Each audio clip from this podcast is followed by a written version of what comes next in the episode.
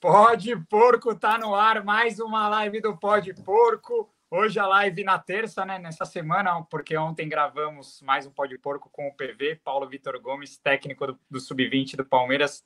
Então, quem não viu, assista que tá muito bom. Decidimos fazer na terça porque o Palmeiras só joga sábado, né? Então vai ter um bom tempo aí de descanso e muita ansiedade para ver se o Palmeiras volta a vencer no Brasileirão. Antes de apresentar nossa convidada mais do que especial aqui na live de hoje, Lembrar a todos vocês que estão aqui para se inscreverem no canal do Pode Porco, é, deixarem um like na live aí, seguir o Pode Porco em todas as redes sociais e assistir o Pode Porco com essa dama que está aqui hoje, porque foi muito bom. E quem não viu o Pode Porco com Dona Bibiana Bolson, assistam. Bibi, boa noite. Quero saber, tá com saudade de cobrir o palestra ou não? Muita, muita. Mas é engraçado porque algumas coisas se transformam na nossa vida. Primeiro, boa noite para todo mundo que está acompanhando. É um prazer estar tá aqui. Vocês sabem que eu adoro o trabalho que vocês fazem. Greg, seja bem-vindo também a esse Valeu. bando de apaixonados, essa galera que dá aí a, a vida, se estressa, dá saúde também, briga por hates, mas essa coisa maravilhosa que é o Palmeiras. E apesar da minha vida ter se transformado de maneira muito intensa nesses meses, e assim, realmente, da nossa última conversa, que foi lá no, no Pode Porco, que eu acho que foi em janeiro para agora, ah. cara, eu fui para o Catar, eu fui para Abu Dhabi, eu fui para Dubai, eu fui para Colômbia.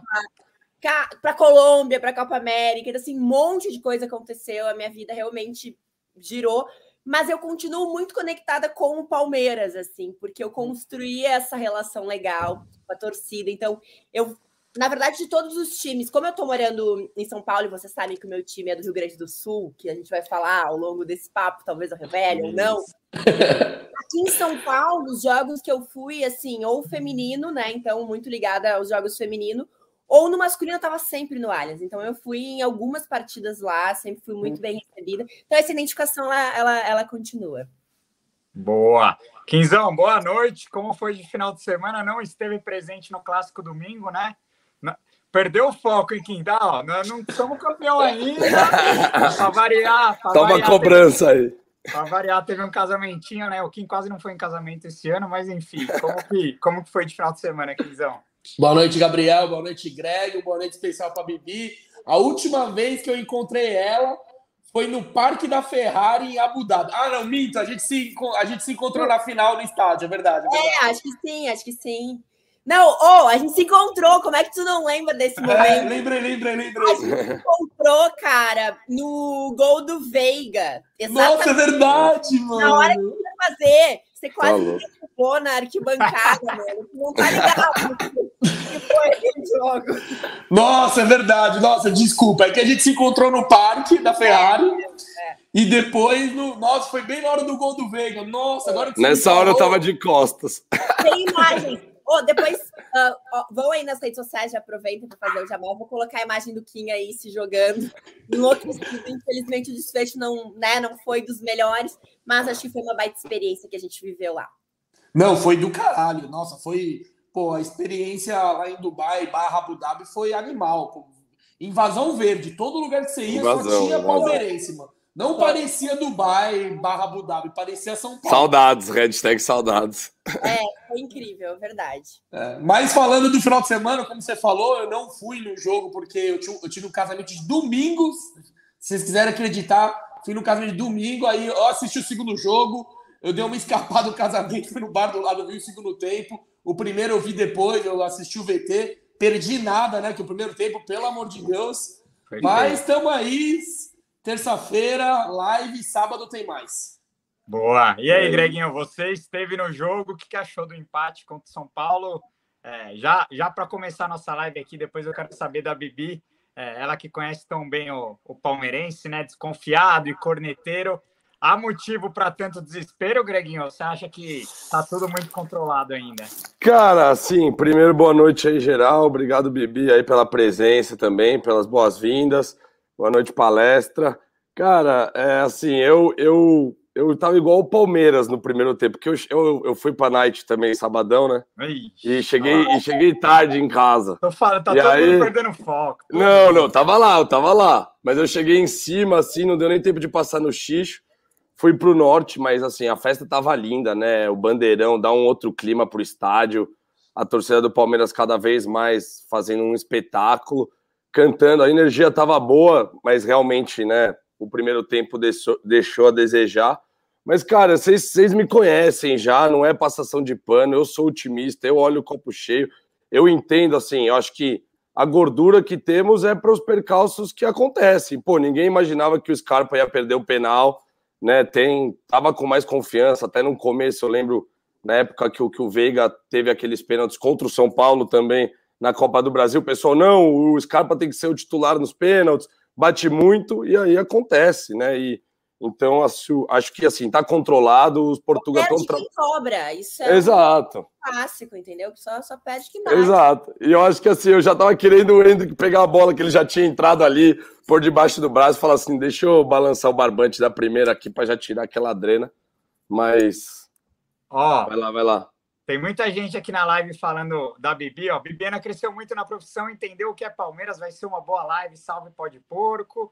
Valeu. Bibiana já é palmeirense, convertida para o verde, o Henrique aqui. Ô, Gabi, fala para essa galera imensa aí seguir lá também o B6, procurar o Bibiana boa, Bolsonaro. Boa. TV.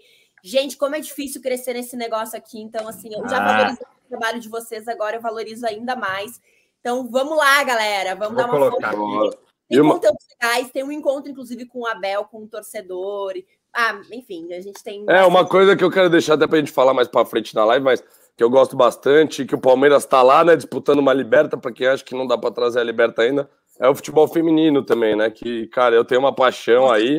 E até agora estamos 100% de aproveitamento lá também. na né? história da Copa do Mundo. Ó, ó, a página aí, ó. Ó, e tem um também para quem ficar curioso. Tem alguns vídeos lá de, de Abu Dhabi da invasão. Enfim, foi, foi muito muito bacana esse momento. E assim, o Greg, aqui, Greg, Kim e Gabi, eu me preparei com números aqui, porque eu posso não estar no dia a dia. Eu falei, cara, eu vou olhar para os números, então. Eu não estou no dia a dia, então muitas das informações dos bastidores eu realmente não tenho mais acesso como antigamente, até porque eu não fico ligando lá para a fonte toda hora, então não consigo aquela escalação que era sempre eu e o Gabriel ali tentando bater a escalação. Muitas vezes acertamos, aliás, somos os primeiros a dar a escalação e tudo mais, então o pessoal sabe que as nossas fontes são firmeza. Eu falei, bom, vou dar uma olhada nos números. E aí, olha só, por que também que o Palmeiras pode ficar mais tranquilo nesse momento? Em comparação ao que acontece e se repete na história. É a maior gordura neste momento, em comparação a 2016, 2018 e 2022. Em 2016, eram seis pontos que separavam o Palmeiras do Flamengo. Em 2018, cinco pontos do Internacional, mesmo Internacional e 2022 esses oito pontos. Então, assim, é uma gordura ainda maior que em anos anteriores. E aí a gente tem um time também que é completamente formatado de maneira diferente dos anos anteriores. Porque 2016 era aquele time que foi ali ponto a ponto brigando com o Flamengo e que dava uma oscilada, foi crescendo ao longo da competição, dá para se dizer assim também, e depois ficou nessa angústia, vai dar ou não vai dar, e surgiu toda aquela história do cheirinho, enfim.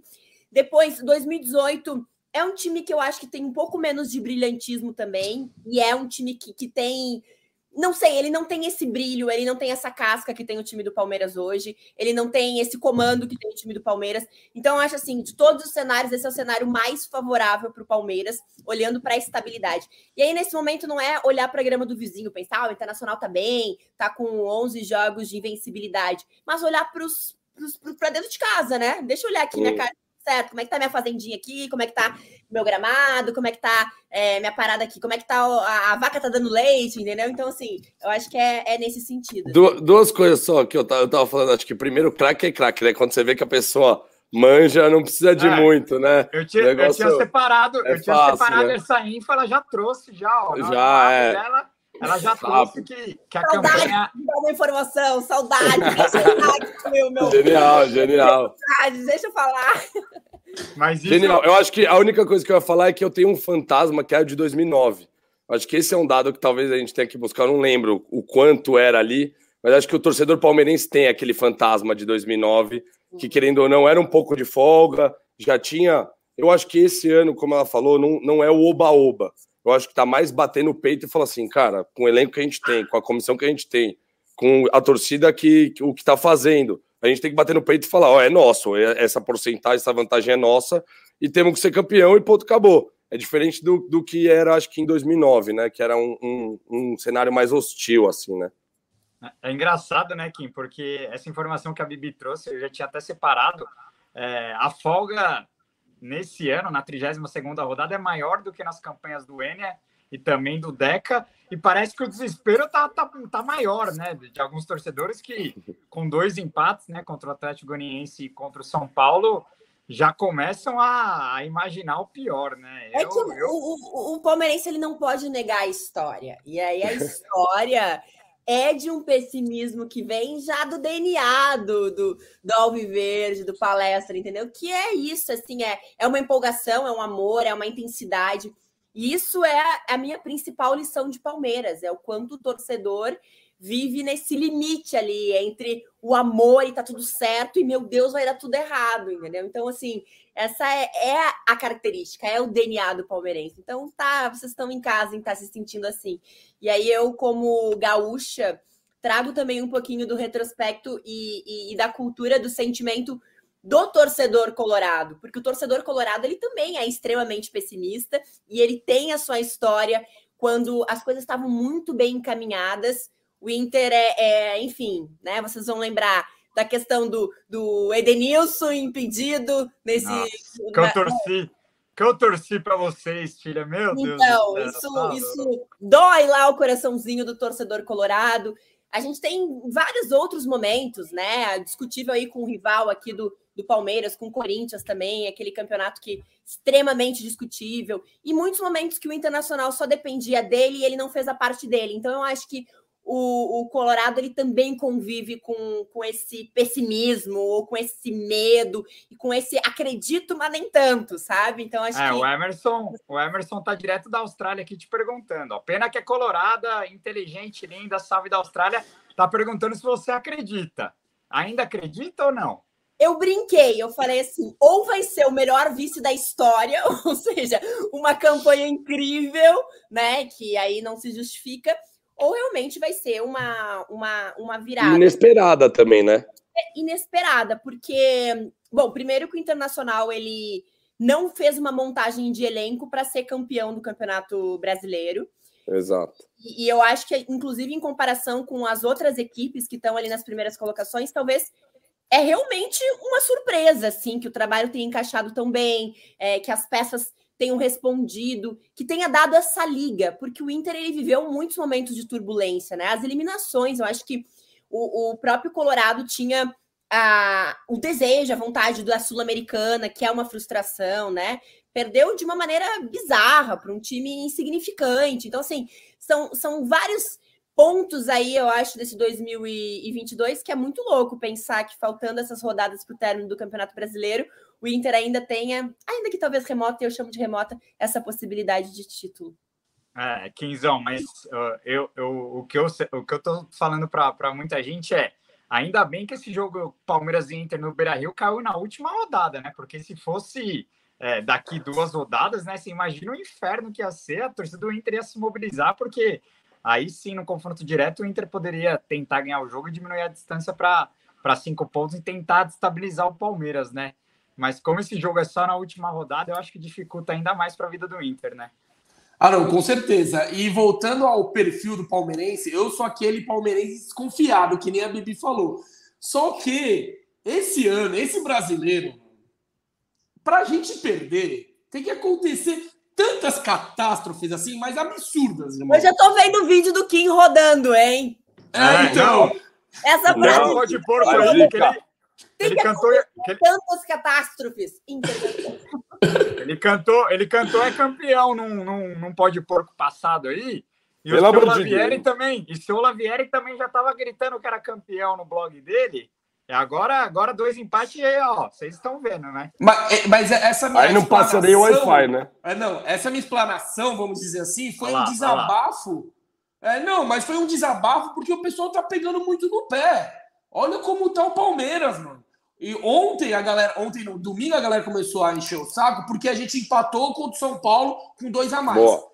Eu acho justo a crítica momentânea, a crítica em relação ao jogo, que em casa, contra o adversário praticamente morto, vindo numa fase horrível, com dois a mais, pênalti a favor, a Scarpa perde, beleza, tudo bem.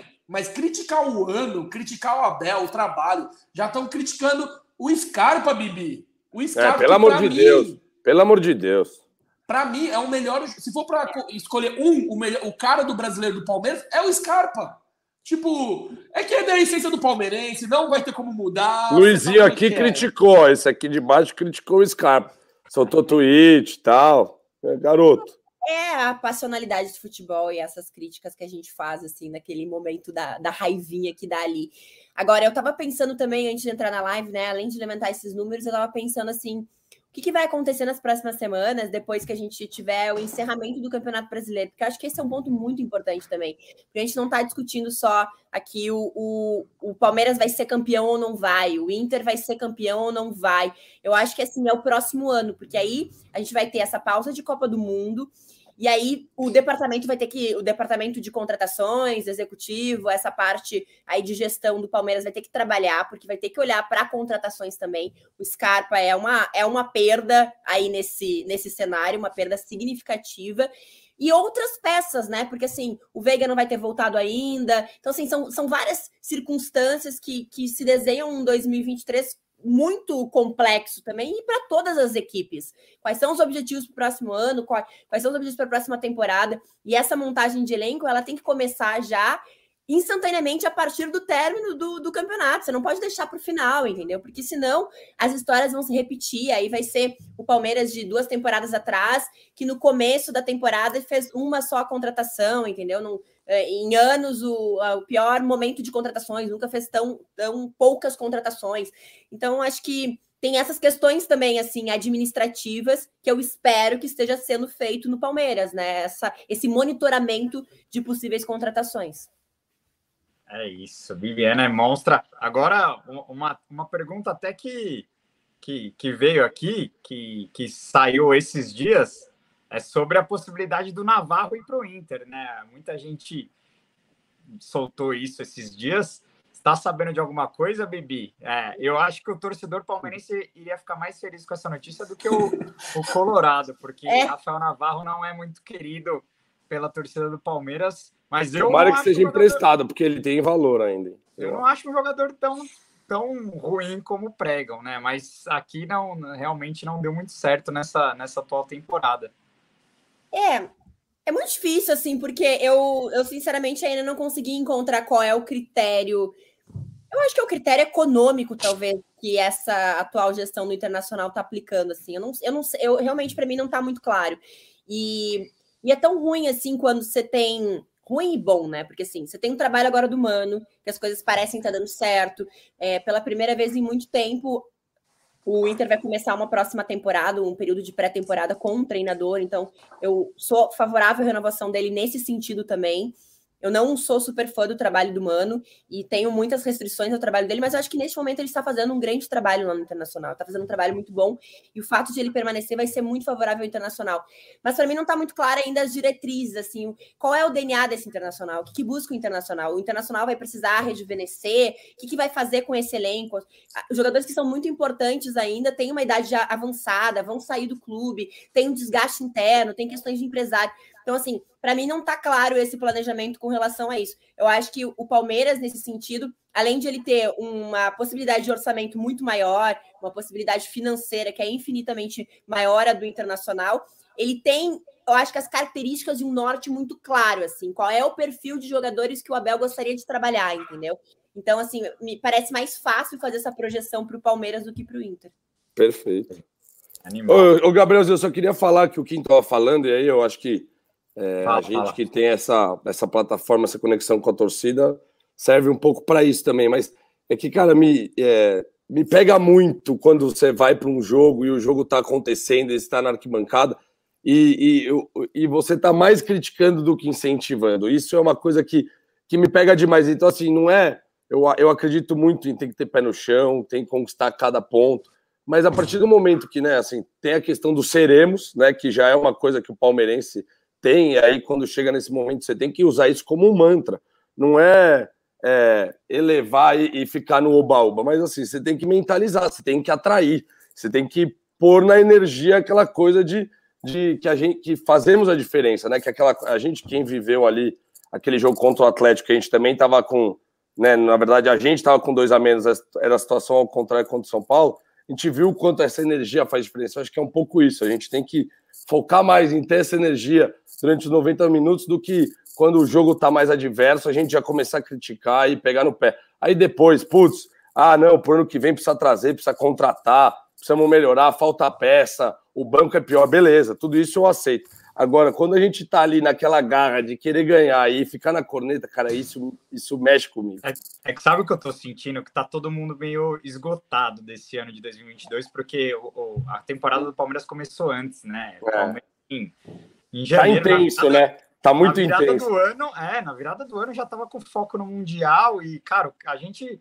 tava ali, Recopa Paulista, mano, a gente viveu no, na metade do ano, parecia que já tinha vivido o ano inteiro. É verdade, e, é verdade. E, e, e cara, é, tá, foi tudo muito intenso para os atletas também, mentalmente não deve ter sido fácil aguentar toda essa temporada. Então, cara, a gente vai chegar se arrastando, mas é isso, tem que, tem que segurar esse título é. da maneira que for. E o que eu, eu, o oba-oba que mais me irrita, eu vi muita gente falando que ia ser um atropelo no São Paulo, que ia ser 3 a 0 É, então. Eu acho que isso, isso é, é, perigoso. Que nem contra o Havaí, cara, para mim 3x0 é goleado. Palmeiras só dois, três pontos. Ah, o Havaí já caiu, o Havaí tá mal. Cara, não interessa. É, é jogo tem. Não, mas, mas assim, diferente que o jogo contra o São Paulo, o, o contra o Havaí, se não ganha os três pontos, aí solta a corneta.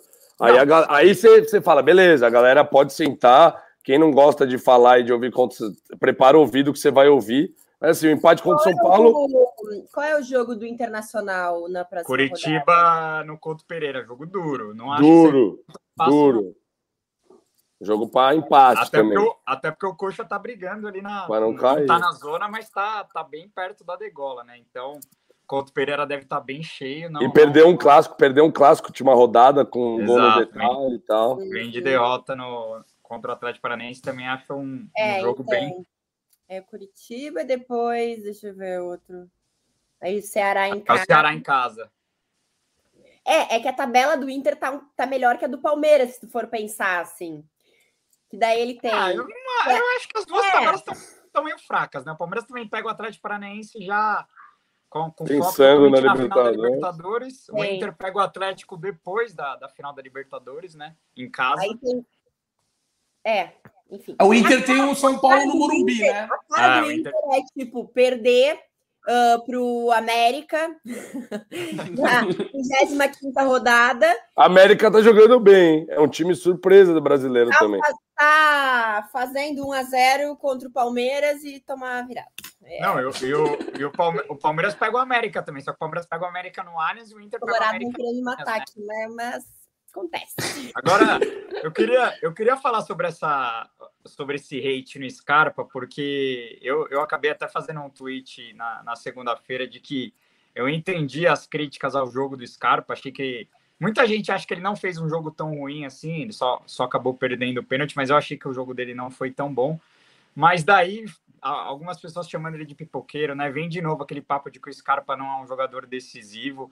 E isso é, é um papo que eu acho totalmente injusto, né? De quem realmente não, não acompanhou as últimas temporadas do Palmeiras, porque o Scarpa vem sendo um Como jogador. Muito... que o Veiga não era decisivo também. Exato. É, é um jogador muito participativo e também ajuda muito. Rocha, não é Rony. Exato. É. Como, como que você vê é, esses torcedores impacientes com o Gustavo Scarpa, Você acha que o estilo o Scarpa de, de ser um cara mais intelectual, um cara que gosta de ler, um cara que gosta de cubo mágico. Cara, eu, Você acha eu, que isso assim interfere na, nas críticas da torcida? Se ele fosse mais boleirão, mais marqueteiro, vamos dizer assim, você acha que a galera ia pesar um pouco? Porque, cara, ele é um dos melhores jogadores do Palmeiras há uns dois anos. E mesmo assim, quando ele vai mal num jogo, a torcida volta a pegar no pé dele. Eu não consigo entender. Assim, não, não tô dizendo que a torcida tem que idolatrá-lo, não é isso. Mas é, também tem que ser eu justo, acho, né? Não, eu acho que assim, eu acredito muito numa questão sociológica, assim, olhando pro, pro futebol, né? Eu acho que tudo que acontece dentro do campo, ou as reações da torcida, se justifica muito os momentos que a gente vive enquanto sociedade, né? Então, seja nessa construção de, de repente, ter este preconceito pelo perfil do jogador, como tu mesmo mencionou ali, que é um jogador que não tem tanta essa coisa de boleirão, é, é mais despojado, mas eu acho também que a gente está vivendo um momento de muita tensão, entendeu? Eu não, eu não quero trazer aqui é, o, o debate político, e talvez é um debate político, mas não partidário, não, não é essa a questão, mas acho que a gente está vivendo um momento de muita tensão e a gente vem nessa sequência de, de tensão enquanto sociedade, porque durante a pandemia a gente viveu esse momento de muita tensão. E querendo ou não, o futebol ainda acaba sendo essa válvula de escape. Então, assim, muitas vezes esses hates, e até para nós, jornalistas, influenciadores, comunicadores, são hates direcionados para a pessoa colocar para fora a frustração dela, entendeu? Jogar ali na primeira pessoa que aparece toda a raiva que ela tem do mundo, porque eu acho que o hate ele é muito mais sobre quem tá falando, quem tá fazendo hate, do que sobre quem tá recebendo esse hate, tu entende? Eu acho que, sim, são as frustrações dessas pessoas que estão xingando o Scarpa, que estão num alto nível de tensão, de incômodo, ou são muito sem noção, do que propriamente pelo cara, assim, porque eu acho que não justifica é, ele é um dos jogadores mais talentosos aí desse elenco do, do, do, do, Palmeiras. E eu brinco com ele, eu brinquei com ele, falei para ele assim: tu não vai lembrar, mas o teu primeiro jogo no Maracanã eu fiz, porque eu era repórter ainda no Rio. E quando ele entrou pelo Fluminense, que foi o primeiro jogo dele no Maracanã. Então, assim, que loucura, né? Eu tô ficando velha, beleza, tô ficando velha, mas acontecem de uma maneira tão rápido e legal assim no futebol que eu pude acompanhar o primeiro jogo desse cara no Maracanã. Agora é um cara que ganhou duas Libertadores, entendeu? Que é destaque. Tem que falar para ele te chamar para pegar a estreia dele no Hoffenheim. É, então, já, já, já podemos agendar isso daí. E, e, um cara que se destaca, eu acho que ele é extremamente comprometido, focado. Eu acho que não tem problema algum ele ter a personalidade dele, ele ter o estilo dele. Eu acho que isso é muito legal. Eu, eu amo pessoas que são autênticas. E eu acho que ele tem sobre essa autenticidade e ao mesmo tempo ele preserva essa humildade, assim, do cara que volta para a cidade dele, que brinca lá com atraquinas, com, com leite condensado. Então, assim, Cara, erro faz parte, é, é, é, parte do processo. E o esportista ele tá sujeito a errar e acertar e, enfim, ter momentos melhores e momentos piores. E se Deus quiser, Scarpinha vai no pó de porco, né, Kim? Para realizar seu sonho. É, ah, não, e... participar dessa edição também. Vamos fazer isso acontecer. E falando do, do hate do Scarpa, eu acho que eu não estava no jogo, só que é assim. Eu acho que a maioria gosta dele, só que quem gosta não fica toda hora mandando mensagem lá, ah, eu te amo, eu gosto, eu gosto. E, quem, e os haters, e quem não gosta, vai lá e manda mensagem. Então parece, dá uma sensação que uma galera tá, tá com rede em cima dele. Só que eu não acho, não, viu? Eu, o que eu sinto na minha roda dos amigos, palmeirenses, todo mundo é ama ele, quer que ele continue no, no Palmeiras ano que vem. Ele não vai continuar. Então eu, eu essa afirmação do, do hate do Scarpa, eu meio que discordo, viu, Gabriel? Ó, é, para você ver como o hate é real, ó. Cara xingando não, Scarpa é apenas um cobrador de escanteio. Sorte dele é Murilo Gomes metendo gol, não, ele não, com assistência. É... Ah, mas é zoeira, é zoeira. Tá como cara, cai... cara, mas é. Como diriam dos filósofos do futebol, a mesma mão que aplaude é a mesma mão que vai, né? Não, porque quando, quando eu falo que tem hater, os caras ficam, não, não é possível. Mas tem, velho, tem uma parte. Não, não, tem, tem, eu concordo. Eu não tô falando que é unânime. Só que, na minha opinião, é a minoria. Ou, ou o pessoal tá cego, porque não é possível. Cara, Ó, meu eu pai, meu pai, meu pai não gosta do Scarpa. Não, é mas seu, seu, pai não gosta de ninguém do Palmeiras, né? Ele quer.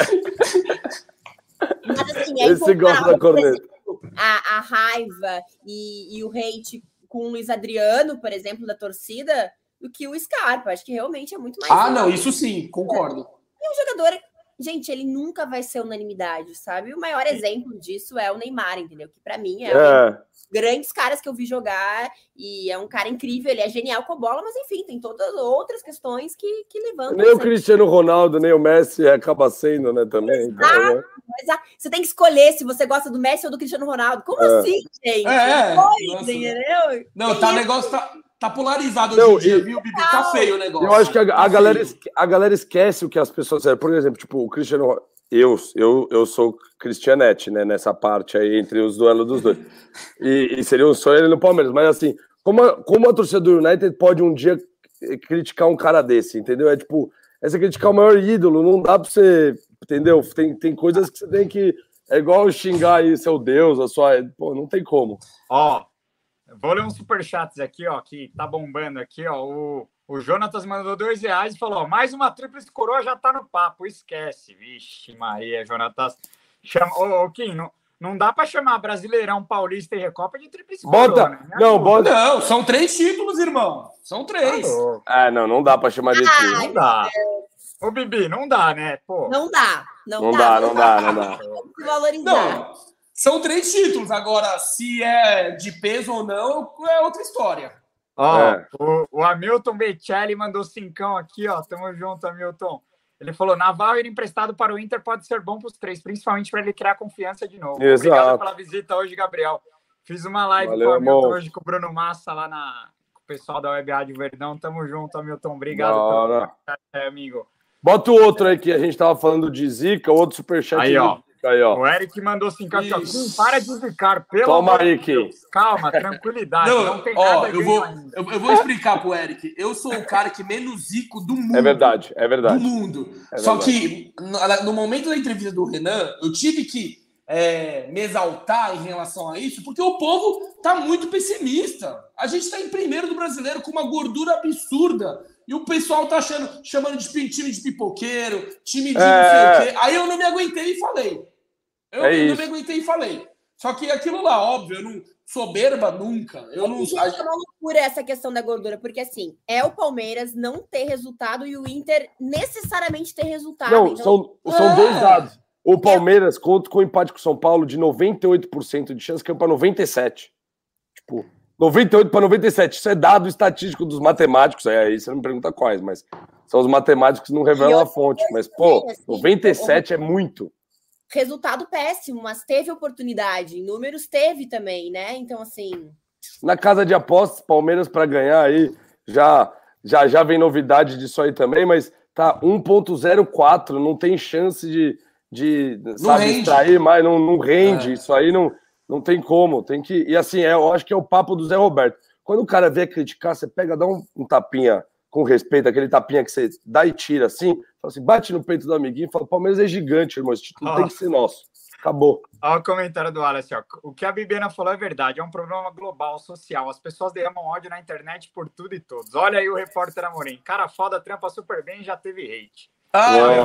Ah, o. Ah. Sou amiga do Gabriel, defendo, mas, mano, ele se põe nos lugares, às vezes, que também não É, Não é o dá, não macaquinho que fica pulando assim pra tomar verdade. Esse moço vai amadurecer ainda, vai, vai, vai Só- chegar. só- só Obrigado pelas palavras, Bibi. Eu falo isso todo dia pra ele, pra É, ele não entrar nas discussões. Não se Mas, Ô, e o, o Henrico, que até deu um salve, falou que o pai dele acha que eu pareço com ele aqui no chat. Ele mandou uma coisa bem lembrada: que a gente tá indo para cinco títulos no ano, porque teve Copinha e teve Carnaval. Então tem que respeitar, né? Estamos muito Tem grandes. carnaval os caras estão contando. Meu Deus do céu. É, é igual, é igual os caras falam que o São Paulo tem dois títulos nos últimos 10 anos porque eles contam a Florida Cup. Tá de brincadeira, velho. Ah, ô. Parece a, Le- a Leila, a Leila conta a Florida Cup também pro Palmeiras. Mano, não dá pra contar a Florida Cup com todo respeito, velho. Copa Não dá. Disney, irmão. Copa Disney. Não, eu não aceito. Já joguei muito Agora- Copa Disney, vale muito. A gente vai entrar num assunto aqui que eu não sei se, se a Bibi vai estar muito preparada para falar sobre, porque é um jogador que chegou recentemente ao Palmeiras, mas que também está sofrendo com as críticas da torcida, até porque foi é, uma, a maior, é, o maior investimento da história do Palmeiras, né? Já, já ultrapassou o Borja, que é o, o argentino Flaco Lopes. Ele entrou muito nervoso no jogo de domingo, né? Acabou é, furando uma bola ali que virou até meme na internet. Ah, mas tá falando de hate, aí você depois em sequência põe o Flaco. Aí você não, Não, quer não. que tenha hate. É porque o cara defendeu o Flaco. Eu, eu- eu fiz essa pergunta porque eu, eu vou responder primeiro, eu quero saber de vocês. Eu acho que tem que ter mais paciência com ele, cara. 21 anos, é, não adianta querer queimar um, um investimento altíssimo do clube dessa maneira. A gente viu vários jogadores aí que, que precisaram de, de um bom tempo para dar certo aqui, né? O Abel escanteou ele durante um mês aí para preservá-lo e tentou colocá-lo no clássico e ele você via que ele estava muito nervoso realmente. Então, eu acho que a torcida nesse momento tem que ter um pouquinho mais de paciência. Eu sei que é difícil, porque vem o peso do, do, investimento, né? Então a furada dele não é igual uma do Merentiel, porque a furada dele já vai no Twitter, a furada de 10 milhões de, de dólares, né? Então, mas é, eu, eu, respondendo, eu acho que é preciso mais paciência assim com o Flaco. Bibi, você já sabe que é o Flaco? Já acompanhou? Como que você vê? Eu acho como que sim, está é, vendo? É, a situação dele, além da questão da idade de 21 anos, né? Eu fico muito tem um, um, documentário incrível do Phelps, inclusive ele que ajudou a fazer o roteiro, né? Que é O Peso do Ouro. E lá tem várias entrevistas de atletas que foram campeões olímpicos e como viveram a vida depois de atingir o seu ápice, o seu auge, que é o momento que todo atleta sonha com a medalha olímpica, com o pódio. E ele falava muito isso, assim, que não adianta você ser o atleta mais talentoso, o atleta mais habilidoso, se você não estiver mentalmente preparado. Isso é uma coisa muito óbvia.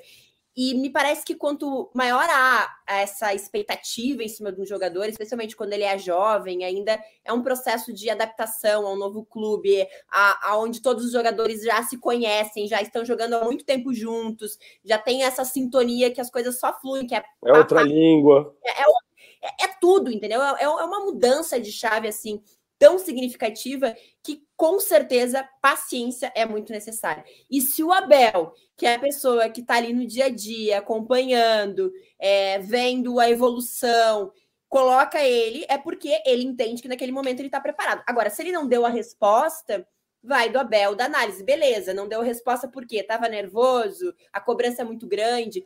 E o Abel é esse cara muito ponderado.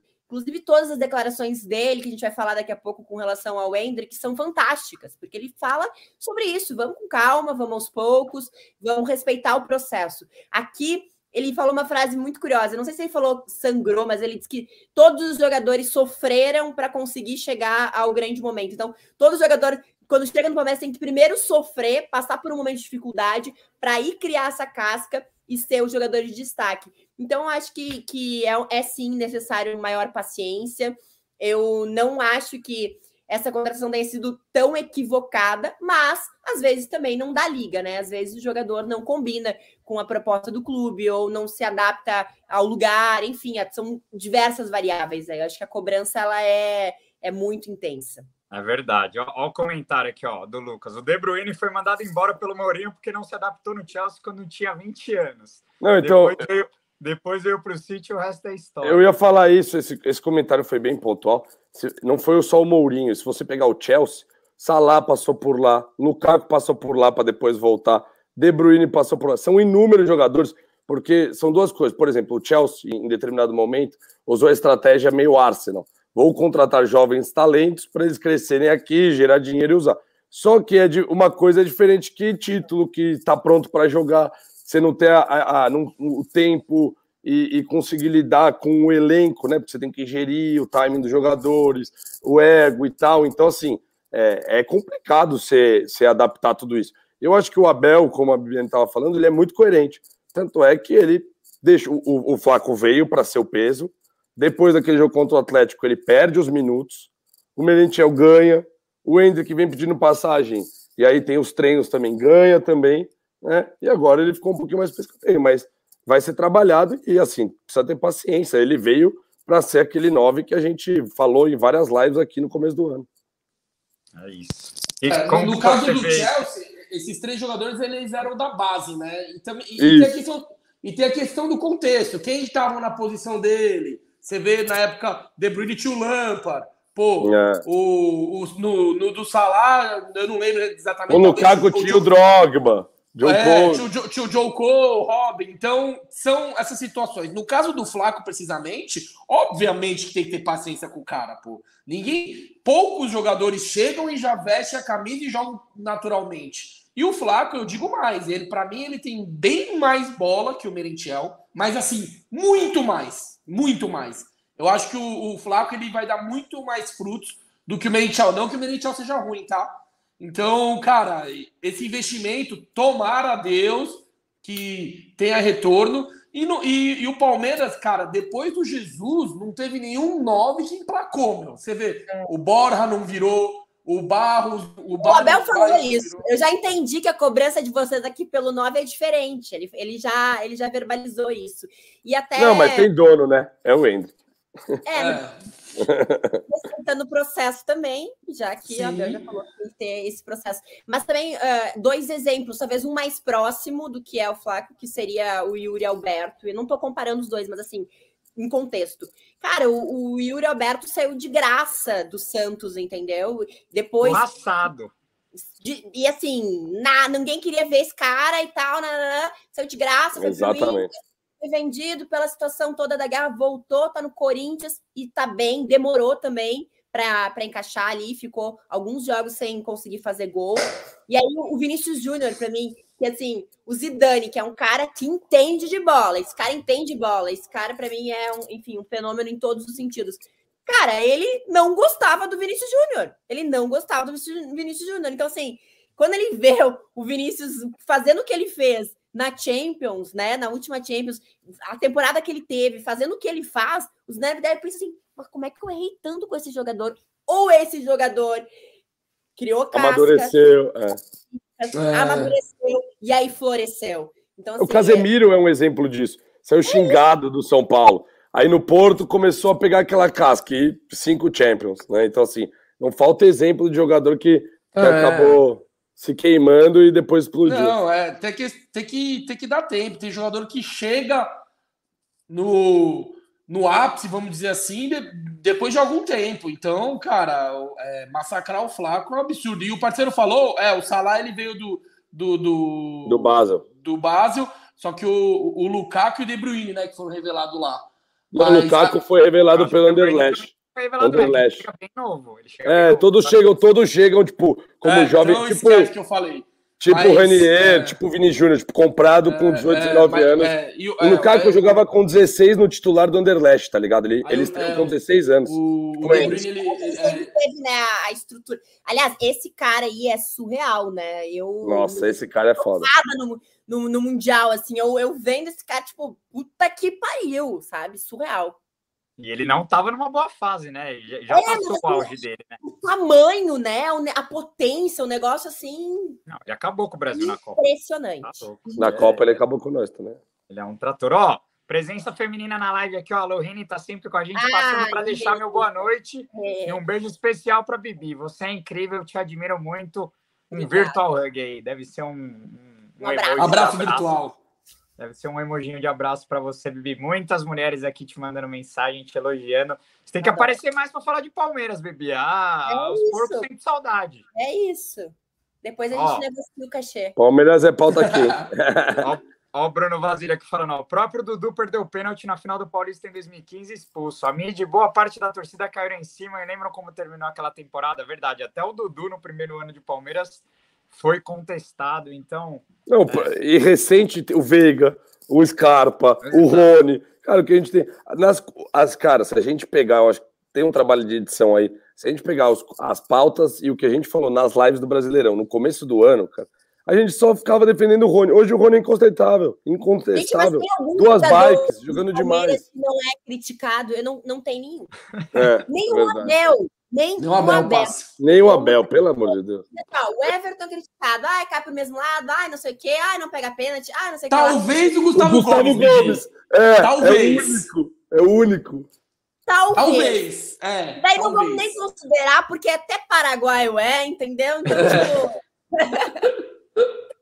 É duro, é duro. Olha, não é fácil, mas a gente tá aqui para sempre tentar passar o paninho e, e vamos que vamos, porque realmente a torcida do Palmeiras. Para você eu ver, Bibi. aprendendo a Palmeiras... com os palmeirenses, viu? O Palmeiras estreou, o Palmeiras estreou no Brasileiro perdendo do Ceará e depois empatou com o Goiás. Eu desisti do campeonato na segunda rodada. Se me falassem naquela live que a gente ia chegar na 32 segunda rodada com oito pontos na frente da linha, você ia falar, mano, você é maluco, duvido. Não vai dar. O time já começou mal estamos cagando pro brasileiro, vai focar na, na, Libertadores. Então, assim, é, é muito desespero, né? A gente está vivendo num momento que é, a gente quer tudo para ontem, quer que o jogador chegue já voando, e às vezes as coisas demoram um, um tempo. Meu pai mas... seria um torcedor perfeito do Palmeiras, porque ele é ah. exatamente assim. Agora, Eu queria falar de um assunto que todo mundo já já está perguntando aqui, e claro que, que não tem como a gente não falar. Fala do homem, fala do homem. Que é, para você ver, Greginho, ó, a gente gravou o Pó de Porco com a Bibiane em janeiro. Ela já queria levar ele para o Mundial. Para ela, ele tinha que estar tá na lista do Mundial. Tem até corte. É verdade. Tem até corte disso. E agora Eu sou mesmo... louca. É intensidade aqui. É tudo ou nada. E vai ter torcedor aqui falando que era melhor o Henrique ter entrado do que o Navarro na final contra o Chelsea. Mas, mas e olha mas é fato. Uai, não, não era? Talvez que era. Mas mas enfim. Eu é... falei, não, eu falei que ele não ia levar, mas que se fosse eu, eu levaria. É. Mas eu pois sabia que é ele não ia levar. É que eu, eu, eu acho que é teve coisas. É. Teve coisas pontuais do Abel ali que eu acho que, tipo, sei lá. O, o PK não ter, não ter entrado, não, não tá relacionado ali, me, eu acho que faz diferença naqueles Mas, ó, três minutos finais. Não vamos ficar falando disso, vai, vamos falar antes, do antes, antes da gente começar a discutir esse assunto, eu queria botar o PV falando, porque a gente recebeu um cara que entende muito de base do Palmeiras. Boa, trabalhou boa. com o Hendrick, o técnico do Palmeiras na última copinha, foi campeão com o Hendrick, agora sub-20 brasileiro.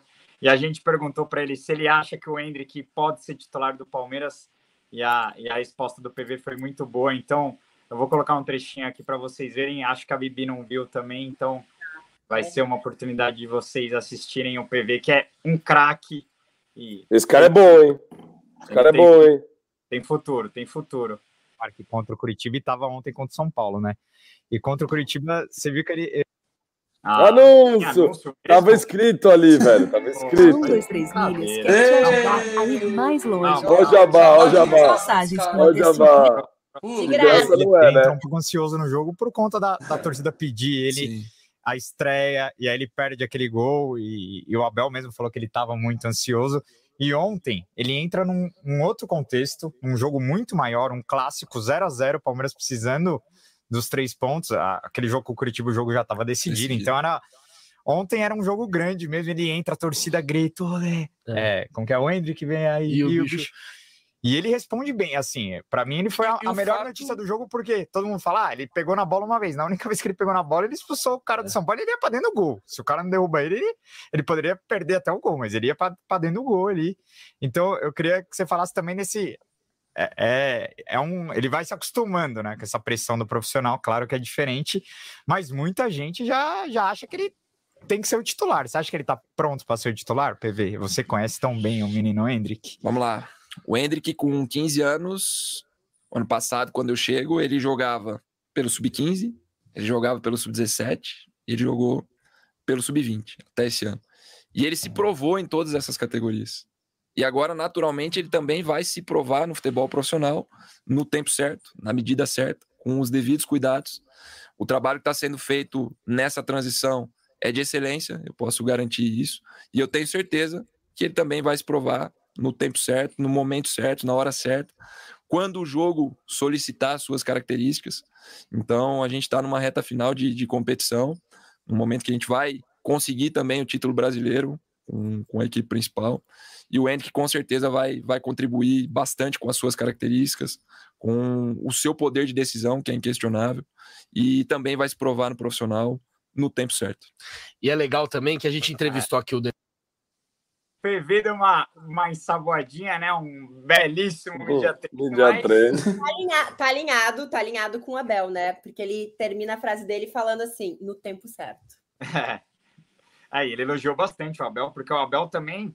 Vocês estavam falando que o Abel, até o Abel é criticado, muitas das críticas da torcida é que o Abel não sabe trabalhar com a base, né? E o PV defendeu muito o Abel, disse que o Abel faz um trabalho fantástico de transição, então quem não assistiu Pode Porco com o PV, assistam que tá muito bom, uma resenha absurda.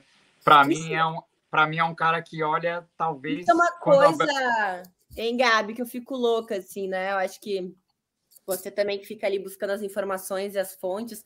As pessoas criam verdades absolutas assim que são absurdas, né? Ah, o Abel não gosta da base. Gente, baseado em quê? Fontes da minha cabeça, né? É umas coisas assim que Twitter.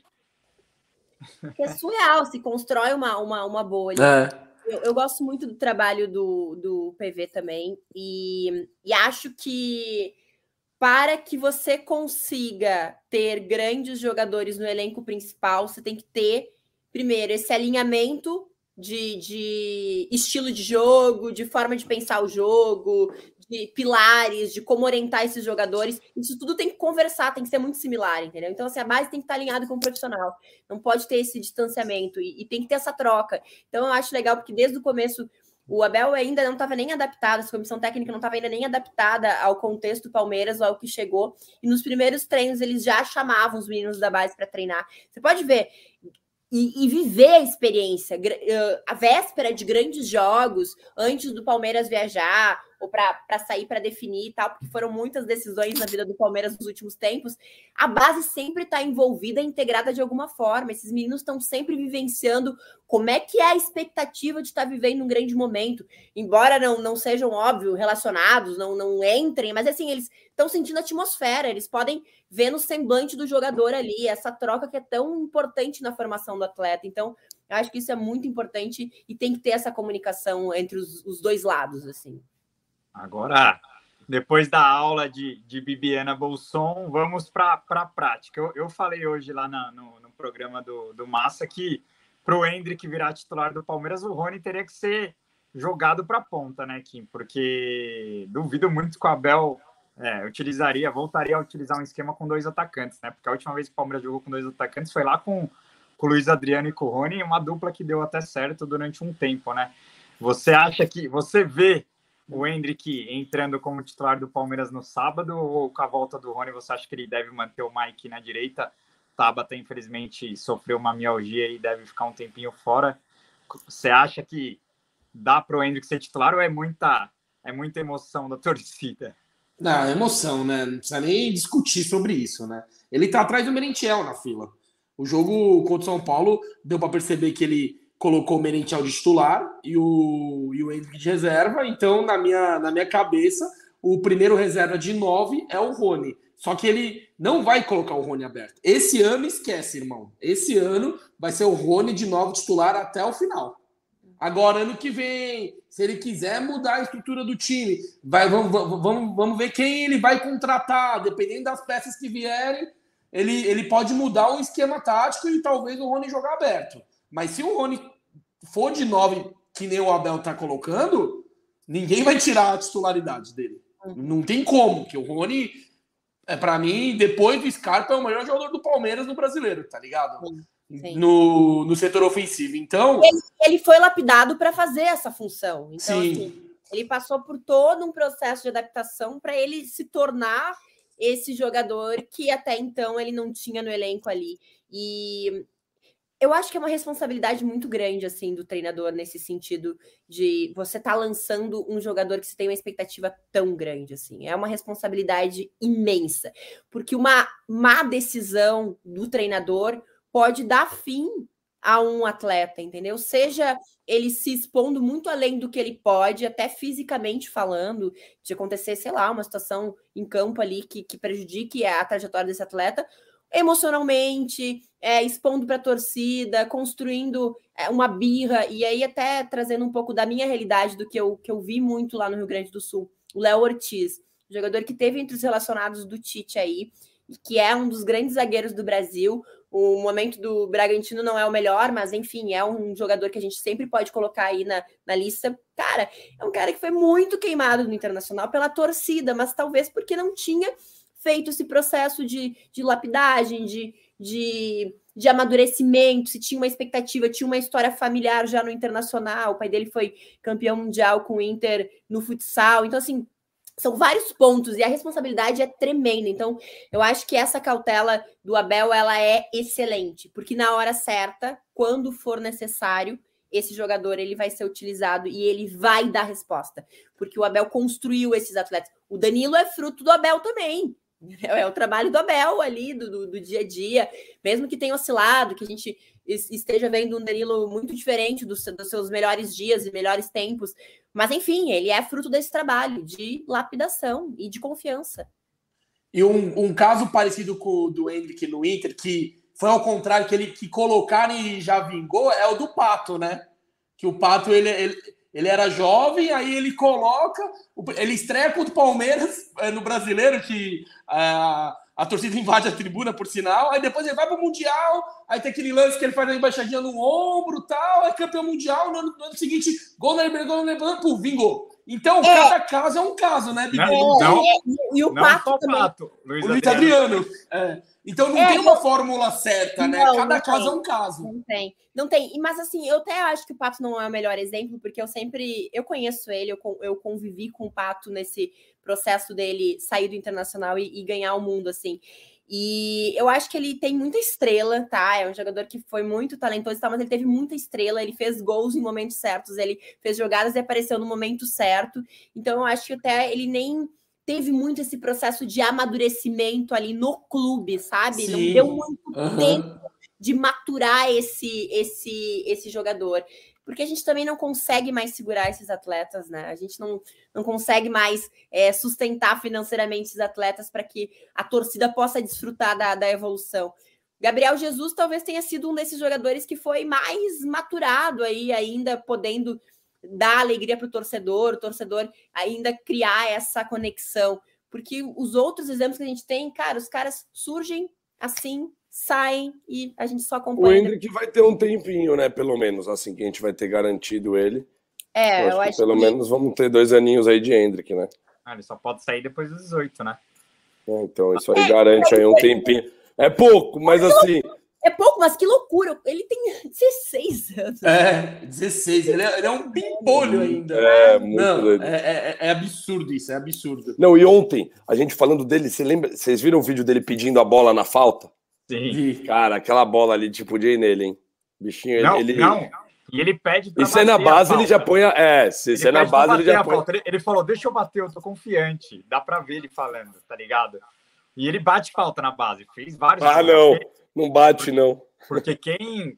quem a- as informações que a gente tem do- dos treinos do Palmeiras, que a gente não tá acompanhando, né? Mas o que mais impressiona todo mundo do Hendrick é a força do chute dele. Talvez, talvez o chute dele é um dos chutes mais fortes do elenco. É assim, pra- Adriano, E filho. É pra fazer, e pra fazer a merda que o Gabriel Menino fez, eu preferia que o Hendrick tivesse dado uma bomba lá. Era É muito, lógico. ia ser muito melhor. Ah, o Agora, tá bem assessorado. Eu acho que o Hendrick ele vai entrar, pra gente encerrar, eu acho que o assunto Hendrick, a gente tá um tempo falando do Hendrick, aqui, mas eu acho que ele, ele vai entrar junto dessa, dessa safra de, de jogadores muito bem assessorados, né? E que é essa safra que a gente tá vendo prosperar na seleção brasileira. Verdade.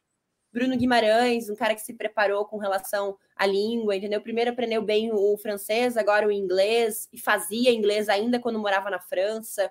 O Vinícius Júnior também, a gente não vê o Vinícius em polêmica. É um- é um- é- ele é o cara, se ele quisesse, ele podia ser tão dono do mundo quanto o Neymar. É, Era a metade dele e ainda é. Então, assim, é um cara que o Draigo, né? sabe, tranquilo. Pô, Richarlison, sabe que, que a gente, óbvio que o talento é muito diferente do, do, do Vinícius Júnior, mas um cara também que, que, que apoia as causas sociais, que é um cara Humilde, né? né, humilde, não, não tá envolvido em polêmica, sempre alto astral, sabe? Então, eu acho que, que é uma geração muito bem assessorada e tomara que, que tenha continuidade, assim. Eu acho que a relação do pai dele é muito legal, do Hendrick, o pai dele ali apoiando, conhecendo o, o, o bastidor e querendo que ele, que ele vire o que ele não conseguiu também, de certa forma, né? É uma história que, que não vingou e que, através do filho, vem a, a grande realização e a aposta de dar certo. exatamente. Ó, Vai dar, vai Tá. dar, vai dar. já saindo do assunto Hendrick aqui, ó. Gil tá lá, mandou 27,90 para variar. Mandou uma, per- mandou uma pergunta aqui meio óbvia, né? Vocês vão torcer- Polêmica. né? Vocês vão Não, não torcer é para- polêmico. Não é polêmica. Vocês Não. vão torcer para os Só pro Greg é polêmico. polêmico. É, polêmico. É, po- é polêmico. É, é, podia, podia rolar uma invasão de estádio igual rolou as últimas, não, brincadeira. Não acaba o jogo, indefinido, ninguém ganha. Vão Não, assistir não. esse jogo? Eu quero saber se eles vão assistir. Eu vou Não, assistir, óbvio. Eu não. sou, sou rubro-negro desde que eu nasci. Não A minha- nem a minha- Jamais, pelo A minha resposta, a minha resposta para esse, para essa pergunta, eu vou colocar um vídeo aqui, ó. Vocês vão ver minha resposta para esse. Ó. Havia alguma coisa nisso? Esse vídeo é bom. Eu tô igual o Valdívia, meu amigo. Eu tô igual o Valdívia. Tamo junto, Mário Mago. É, mas não diretamente, meu amigo. É, Boa, Mago! falar Não com... existe, não existe torcer para Corinthians nunca, amigo. Não, não, não. Bibi, é, os caras. Os Mas, caras ó, tem, tem outra torcida, se o palmeirense também tá nessa, nessa, nessa situação complexa aí, de um lado do Corinthians, do outro Flamengo. tem o torcedor do Internacional que também não está muito confortável com esse jogo. Das É. rivalidades recentes que foram criadas aí, tanto com o Flamengo quanto a história que Mas tem. eu acho, mas eu acho que o torcedor do Inter não gosta mais do Corinthians do que do É, Flamengo. também acho. Pelo a história do DVD, É, 2005. É. é. mas tem um incômodo da nova geração. Cara, eu vou te falar, os caras, os flamenguistas, o, assim, a rivalidade maior pela história e tudo mais. Nossa, dele- só de Mas- você explicar já me deixa vou- indignado, velho. Não, não, não, eu tô falando, eu tô falando da chatice. Os flamenguistas são muito mais chatos, entendeu? De, Pra de você. falar, de se ouvir falar, de se vir. Não, eu acho. É a minha o opinião. Corinthians ganhar o título, Eu não tô falando Vai lá, torce Ah, lá é, pro Corinthians, então. Vai lá. Não, Sabe o que, que é, na real? Eu não tô preocupado. O negócio é a gente levantar o nosso e acabou. É. Inclusive, não vou ver o jogo, vou estar Ah, eu entrando vou de férias, Eu vou estar indo eu para Las ver. Vegas, não vou estar nem aí. Chegar lá, não vou saber nem Ah. se ganhou, se perdeu, acabou. É que você vai estar viajando, mas eu, eu, eu vou ver e. Enfim, eu prefiro que o Ah, Flamengo. lógico, nós é Infelizmente, futebol, futebol eu fanático. Nossa, né? pra Nos mim é. Nem existe essa pergunta, velho. Nem existe. Exato. Jamais só. Tá, tá todo mundo falando aqui. Entra a coisa Eu tô espada. fazendo live no Instagram aqui, daí o Marcelo tá comentando assim: sou colorado, entre Flamengo e Corinthians saio de urubu na rua. É a famosa história: se correr o bicho pega, se ficar o bicho come. Tem jeito. É duro, é duro. Olha, é, é igual o torcedor do Vasco também. O Vasco tem rivalidade com os dois. É, Com certeza o Ah, torcedor do. Vasco prefere o Corinthians. Óbvio, né? Porque, porque a Porra, rivalidade. não. Tá louco. Morar no Rio de Janeiro e aguentar esses caras lá não dá. Mas o torcedor do Vasco também não gosta muito do, do Corinthians, né? Já tiveram várias brigas, mas enfim. Agora, outra pergunta que eu queria fazer para vocês, na verdade não é uma pergunta, mas é uma afirmação, né? E, e a Bibi tem, muito, tem muita base para falar disso, que é do, do Mano Menezes, gaúcho, e que hoje comanda o Inter, passou pelo Palmeiras aqui em 2019 e revelou ontem no Bem Amigos é, do Galvão que, que se arrepende de ter treinado o Palmeiras, não por por treinar a camisa do Palmeiras, mas pelo momento de, de ter aceitado ali, ele achou que não era o momento, que não devia ter aceitado, mas eu não, eu não achei uma, uma, uma desculpa Também muito não. convincente, né? Disse que foi o Não. terceiro convite para trabalhar com o Matos e que ele não poderia recusar o terceiro convite do Não, Matos. não foi esse o argumento, né? Ele argumentou que o Matos não estava com respaldo para trabalhar, porque ele já estava com o filme queimado lá. Então, se ele soubesse que o Matos não estava com tanta credibilidade no cargo tinha- de diretor, ele não teria aceitado porque não ia ter alguém para bancar ele lá, né? Mas ele disse, mas ele disse essa coisa do o Matos, um dos maiores diretores de futebol pela terceira Ah, vez. mas daí é o beijinho, é o tapinha e o beijinho, né? É, é exatamente. Bateu Mas e assim- assoprou, né? É. Mas eu acho que eu, eu, eu acredito que essa, essa declaração ela tomou uma repercussão muito maior do que ela deveria. Eu até vi muita gente falando e tal, e eu fui ouvir exatamente o trecho bruto né, do, do que ele falou. E eu entendi o argumento dele, porque ele fez um tra... ele assim, você sai de um, de um trabalho extremamente cansativo, porque apesar dele ter tido é, título e tal, teve um desgaste do Cruzeiro. O Cruzeiro já vinha nesse desgaste, já existia este desgaste interno lá do Cruzeiro. Eu quero ficar três meses no clube, entendeu? Cobrado, não, não consegue fazer muita coisa. O que que você... Três meses é o contrato temporário. O que, que você consegue fazer em três meses? Então eu entendo quando ele fala isso, só que eu acho que o erro dele foi ter sido sincero demais, porque ele falar isso para uma torcida do tamanho da torcida do Palmeiras, uma Que torcida já que tem uma rejeição com ele, né? já tem uma rejeição, né? E que, e que faz barulho, ele realmente foi sincero demais. Mas eu entendi o que ele quis dizer, porque assim, ele chegou num, numa situação que não era. É aquela coisa assim, ah, tá aqui a proposta, mas não é bem o que eu quero. Deixa eu jogar essa proposta um pouquinho mais alta. Ah, não, a gente te quer. Ah, então vou, né? Já que toparam minha, minha, minha oferta.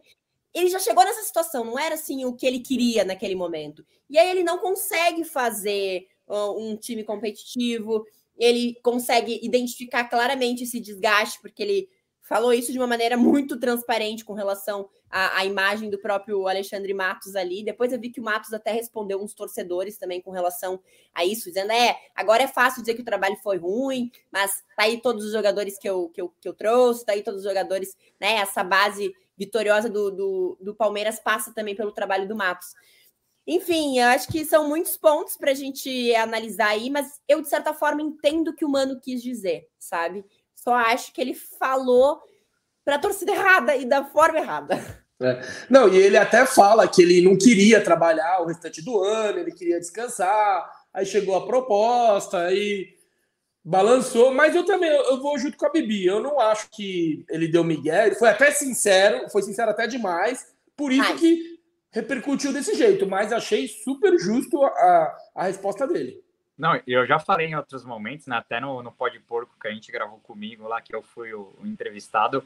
O Mano foi um dos, dos técnicos que eu mais resenhei na academia. E, cara, eu achei, eu achei ele um baita de um cara gente fina, assim. É, entendo a rejeição da torcida pelo passado e pela identificação que ele tem com o Corinthians. Mas achei até que o trabalho dele não começou tão mal, né? Palmeiras Começou bem pra caramba. Inclusive, ele ganhou de São Paulo em casa, viu? Exato. Assim, outra coisa. Ele fez ó, bons o- jogos com ele. Ah, mas assim, o Mano é um belo enganador, eu acho. Vai. Ele é bom de resenha, mas eu não gosto. Mas o trabalho, o trabalho dele no Inter tá sendo bem. Dos Não, mas para brasileiros, chegar na que seleção, não é você acha melhor, que ele merecia assumir seleção? Na Eu época, sim. Seleção. Ah, porque ele, ele, ah, ele, ele veio. Ele. Ele vem Começa- pós-Copa do Dunga, que também vem com, com vai, assim, sem É, ninguém para é, assumir ali. Tipo, a, a carreira do Mano foi me, Já não era nem meteórica. Ele, ele, ele Aflito. começou no. De novembro. 15 Aflito. de novembro, aí ele, aí ele, se eu não me engano, ele é campeão estadual, aí vai pra série B. Aí ele, ele- não, aí ele sobe com a o Grêmio lá na Batalha dos Aflitos, vai pro Corinthians, sobe, sobe com o Corinthians, pega da Copa do o Brasil. Ronaldo, etc. Aí cai na seleção. Foi tipo, em 5, 6 anos, o cara, pum, caiu na seleção brasileira. Não, Mas e eu olha não acho como, que ele é ruim, não, viu? olha como Não, aquele Palmeiras também tava sem norte, assim, porque aí tu pega o Mano, depois vem o Luxemburgo, Tá. e nesse meio tempo, os perfis dos, dos treinadores que estavam sendo especulados, assim. Aí de repente, ó, tipo o Abel. Não, mas para trazer o Luxemburgo, eu preferia manter o Mano, tá ligado? É que, é que a rejeição dele com a torcida era muito grande. Mas hoje, é hoje entre Mano e Luxemburgo, eu prefiro o Mano, por exemplo. Mas enfim, é porque ele tem uma rejeição absurda com a torcida. Mas como trabalho, para mim, os três meses do Mano foram bem melhores que os seis, sete do Luxemburgo, né? Mas, Ah, o Luxo foi campeão paulista.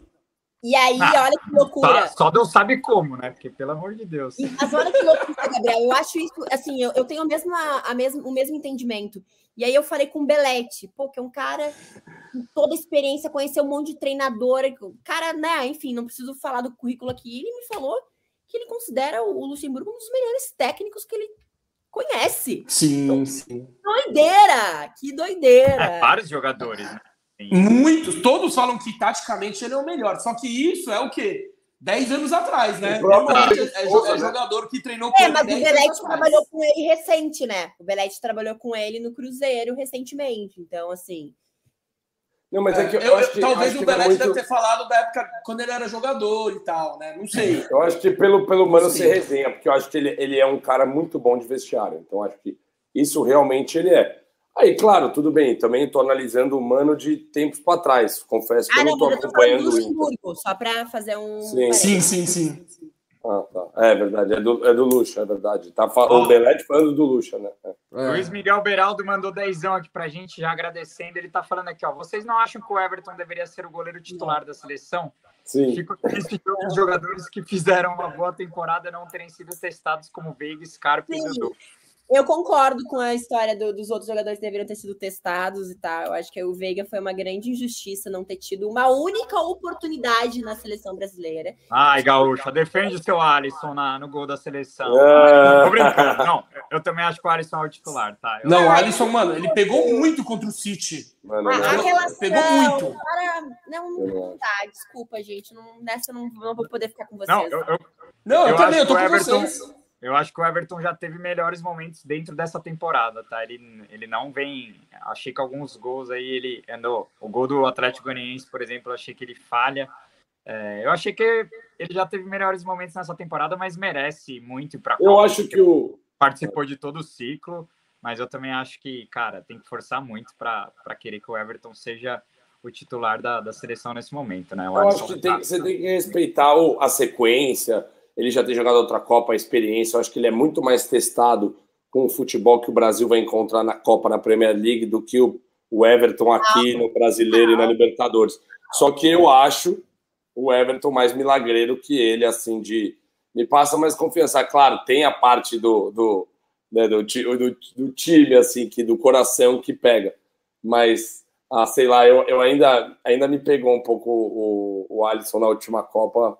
Eu achei que. Eu, e, e para vocês verem que não é questão de o Everton, Palmeiras e tal. Para mim, por exemplo, naquela Copa, eu preferi o Cássio, que para mim é um, um cara que, assim, inclusive na última. cê é do, cê é Cara, time que acha assim- que o Cássio pegaria o chute do De Bruyne. É, Eu sou, eu sou. Sempre falo, eu sempre sou, tem esse daí. Ah, Eu sou, tem. velho. Eu sou, é fazer o quê? É, é a realidade. Não, assim, É, eu acho o Cássio. Precisa de Eu acho, goleiro o Cássio milagreiro para ser campeão. Eu acho o Cássio. Mas eu o Brasil ia jogar baita do 50 goleiro. mil vezes aquele jogo e não ia vencer. Essa é a verdade. Mas é que, é que o, por exemplo, um Cássio, é, é, e até assim, pela história, e aí, tudo bem, ele é gambá e tal, mas o que ele fez no jogo contra o, contra o Cheirinho aqui foi um absurdo. Eu não achei, velho. A Nossa, galera. era pra ter, era pra ter sido uns três. Eu- Sabe o que eu acho? Eu As acho que então, chances mais claras que o Flamengo teve foram paradas pelo Cássio. Mas eu Não. acho que a, a, a gente banalizou o termo milagre no futebol, porque tem a, a, Foi tudo a em bola, cima dele. a bola do Gabigol foi em cima dele, tudo bem, foi um chute e logo forte ali. Né? Que tiveram. Os milagreiros, é. Não, não, tudo bem, mas a bola foi em cima dele. Aí, nossa, vira um milagre, tal, É. tudo bem. Tipo, na final do Mundial, aquelas defesas Mano. que ele fez lá do Moses, aí você fala, puta, foi uma puta de uma defesa. Mas tem umas defesas do Cássio que a galera supervaloriza demais. Mas enfim, é, é a minha opinião. Aí vai a estrela, né? Vai vir a Não, estrela. Aí, ó, o que eu acho, ó, na seleção, tá? É, Alisson tem que ser o titular. Aí eu acho que o primeiro reserva, aí pode ser o, E- o Everton. Eu, eu gosto mais do Everton do que do Ederson. Só que Eu acho também, muito mais, muito mais, muito. Na fila, Aí, o Alisson mim- é o primeiro. Pô, ele pega demais, o Alisson. E, e, e, Pega. e ele é muito bom E joga com o pé, né? Everton É. Já plantou a dúvida na cabeça do Tite em alguns momentos, assim, porque ele tem Também acho. Mais recente e tal, né? Eu acho que talvez já tenha plantado a dúvida ali de, de ser o segundo goleiro. E assim, gente, hoje eu gravei um vídeo sobre as zicas, né? Jogadores eh, lesionados às vésperas da Copa, assim. Então, cara, a gente não sabe o que pode acontecer, entendeu? É, Ah. E todos Eu lembro- estejam- Ou os que se lesionam lá durante, né? Eu tava É. vendo da- o, do Emerson, gente, no, em 2012. Eu ia falar dessa. A melhor é a passagem do Baran, que ele fala assim na, na coletiva de imprensa: beleza pura. Emerson é cortado e chora. tipo, o cara abre Não, falando e beleza como é pura, uma notícia de corte do cara da seleção. E olha Cara, como são as coisas. O o Emerson Rachão, e ele rachão. de goleiro, ó, de goleiro. Nossa, e imagina. o que Emerson, ele, ele, do é, jogador. ele, ele era o capitão de 2002. Capitão. Não ia ter Jardim Irene aqui, ó, Cafu. Não ia, não, não ia- essa imagem não ia ter. Né? Se bem que Regina, eu te amo, mais. não ia ter. O Cafu e a Regina terminaram, vocês viram? É, eu vi, eu vi. Ah, É verdade, você não É. sabia do Titi. Falaram que agora, falaram que agora o Hexa vem, que agora a zica acabou. Ah, Oi, galera. só, só pegando o clima de rápido. mas de- eu te de- amo, Marquezine. Ixi, Maria. Não, não é. Agora é. Eu não lembro o nome da, da menina, que, le- que é, É muito também. parecida com a Marquezine. É É Bruna, também, é verdade. Bruna. Que é muito parecida com Ô. a Marquezine, né? Ô, aproveitando esse momento de ser supostamente, que aqui eu posso zicar porque não é o Palmeiras.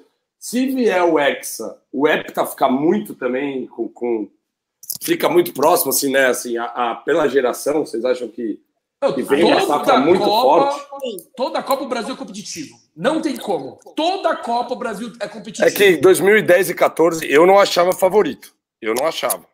Não, beleza, Ah, é. você não pode achar Nem favorito. 18. Nem 18 eu achava. Você não pode achar. Eu achava. 18 eu achava favorito, mas você não pode. Você não necessariamente você acha favorito, mas é sempre muito competitivo. Ah, isso é sim, tá sempre top 5, é o maior do mundo. É, Mas assim, então, e futebol favorito é eu acho que a gente volta a ser nessa errado, Copa. Gente. Tem que dar muito errado esse para não, pra não ser. Eu também acho.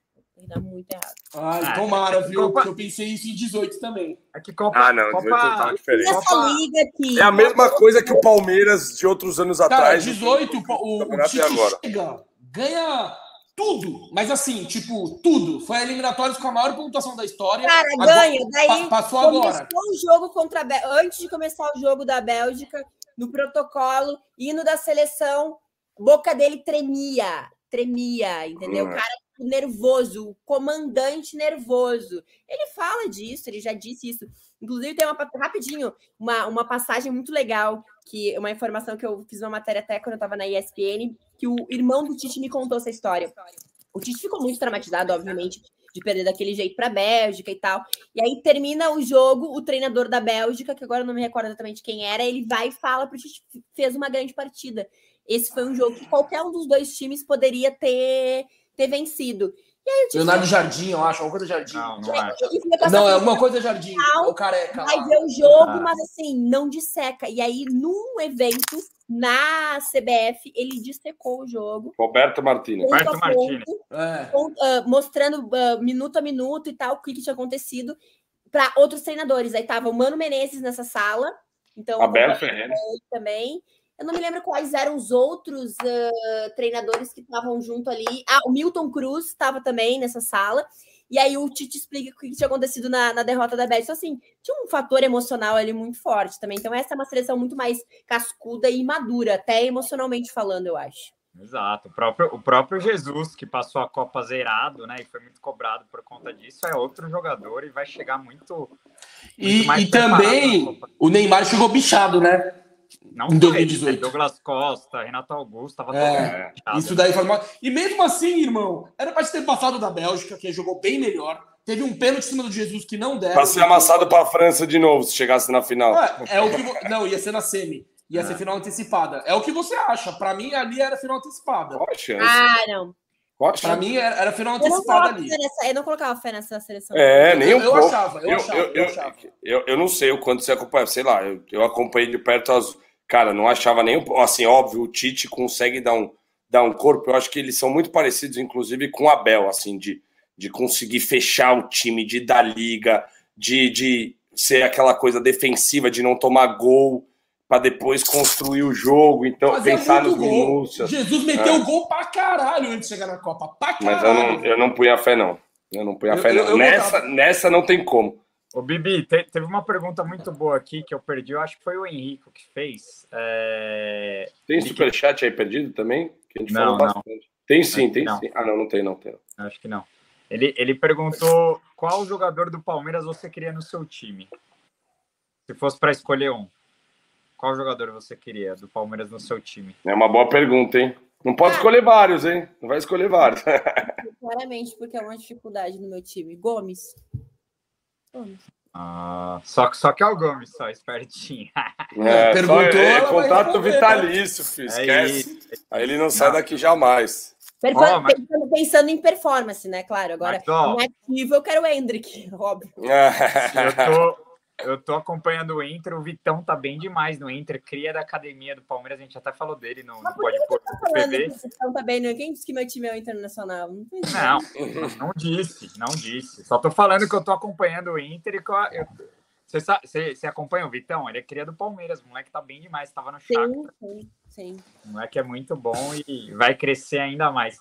Agora, quero falar de um assunto que a Bibi também não está acompanhando muito, mas com certeza ela tem muita propriedade para falar, que é sobre o Palmeiras feminino na Libertadores. É, queria falar, queria tocar num assunto delicado também com a Bibi, que teve é, o afastamento das duas jogadoras do Palmeiras, né? A Agostina e a Thaís acabaram. O Gabrielzinho tá Nelson Rubens hoje, hein? Vai. Não, não, não, é, não é na, não é o Capu separou, agora que. Não, não é. Isso não é na questão da fofoca, eu acho que é mais um- uma questão estrutural do futebol feminino e como é, o investimento está sendo cada vez mais alto e os olhos da torcida, né? A gente sabe como a gente está gostando e acompanhando cada vez mais o futebol feminino. Essa Libertadores, a semifinal e a final vai passar na Globo, em TV aberta, se. Palmeiras e Corinthians chegarem. Então, assim, mas ao mesmo tempo a cobrança é alta em cima das meninas e, e algumas parecem às vezes não estar não estarem muito preparadas é, até psicologicamente para um, um momento de mai- maior pressão, mas também isso é um problema estrutural a gente sabe como é, o, o futebol feminino para uma mulher crescer jogando bola é, é 10 vezes mais difícil, né? Mas enfim, como você está vendo esse momento do Palmeiras conseguiu mais um patrocínio, né? Se mede a Leila é, apesar de, das críticas aí, tá, tá tratando a modalidade com, com muito respeito. Como que você tá vendo o Palmeiras nessa Libertadores, dona carregado por Dona Bia Zanerato, que você conhece também, esteve lá na Copa América, né? Meu Dona Deus. Bia Zanerato e Ari Borges. Você acha que o Palmeiras tem chance de faturar essa Libertadores ou não, Bibi? Que seria histórica, né? A primeira. Vamos lá. Eu, até para deixar claro aqui, eu acompanho o futebol feminino, obviamente, acompanhei durante toda a temporada. Só que agora eu tô com uma agenda bem complexa por conta dos projetos de Copa do Mundo, né, gente? Então a gente tem que pagar os boletos todos. Então eu tive que, nesse momento, colocar minha energia mesmo nesses projetos. Eu acabei não vendo os jogos do, da, da Libertadores Feminina, mas trazendo o panorama do momento. Assim, eu acho que é, quanto maior a audiência que a gente tem nesses jogos, o movimento que a gente tem em torno do futebol feminino, é inevitável que dê esse clique nas lideranças de que é, é preciso fazer acordos comerciais, né? E que é preciso tratar de forma profissional e que dá para ganhar dinheiro com o futebol feminino e reinvestir esse dinheiro. Então, acho, acho que o Palmeiras ele evoluiu, mas eu ainda acho que o Palmeiras evoluiu muito pouco perto do que poderia. Eu não sinto o time feminino do Palmeiras tão integrado ao clube como é o rival, o Corinthians é integrado uh, dentro da estrutura de clube, assim. Então eu acho que tá melhorando e acho que não é uma coisa que acontece da noite para o dia, porque a gente está falando do trabalho do Corinthians que é de muito mais tempo, é um trabalho uh, muito mais sólido, mas acho que está melhorando e principalmente talvez com que a Leila tenha de melhor, que é essa, essa visão de como que eu vou trazer o mercado do empreendedorismo, como é que eu vou trazer empresários para cá, marcas para cá, como é que eu vou fazer isso aqui dar dinheiro, porque no final das contas é isso, né? É, é a, a grana também para poder reverter. E aí, entrando nessa questão da fofoca, para mim é uma história ainda muito mal contada. Acho uma, uma, uma situação muito complexa, ah, porque não foi capitã, aí gerou esse desgaste, o que aconteceu. Então, assim, eu, a gente não sabe, essa é a verdade. Até, até hoje a gente não sabe exatamente o que aconteceu, tem muito boato, um fala aqui, outro fala ali, então, assim, não tem propriedade para dizer nada sobre isso. Mas acontecer uma situação dessa também demonstra que ainda está faltando esse profissionalismo internamente, entendeu? Senão a gente não ia estar tá exposto a uma situação dessas e nem a uma boataria desse, dessa forma, que tomou essa proporção, sabe, de prejudicar a equipe de alguma forma e de, de ter uma, uma derrota que foi tão dolorida ali, né, da forma que foi, como perdeu.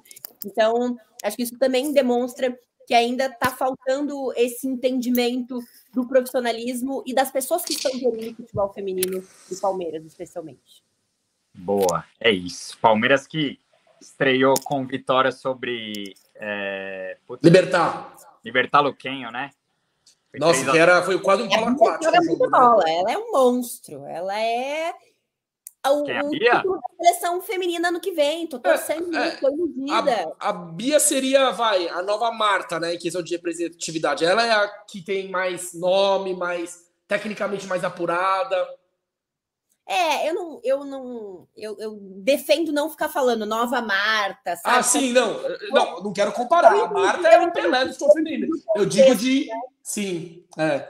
Eu acho que é as ainda isso está muito em processo de amadurecimento, assim, Kim, de como que essa nova safra do Brasil é percebida internacionalmente, entendeu? Eu acho assim, talvez aqui na América Latina, tanto é que a gente teve uma cena bem legal, né, do, do encontro com da, acho que foi a Tamires, que foi abraçada por uma outra jogadora, e, e o pessoal que, que chega e pede foto e abraça a Bia mas ainda é muito inicial esse movimento, né? Eu acho de, de construir essa imagem de essa é a camisa do Brasil, essa é a centroavante do Brasil, essa é a referência do Brasil, assim como a gente teve em outros tempos outras jogadoras, eu acho que ainda está em construção, assim. É, tá, é... Tá, eu, eu, eu peguei, eu cobri de perto a Copa América de 2014, que foi logo depois da Copa do Mundo no Brasil, no Equador. A Bia não foi nem convocada. Né? A gente, ela era bem novinha, ela já era sondagem. Tem algumas que estavam, a Andressinha do Palmeiras estava nessa seleção, já é mais encorpada. A Poliana, a Chuque, eu não sei se ainda está no elenco, acho que se não me engano ela ah, saiu. Tá não, ela está machucada.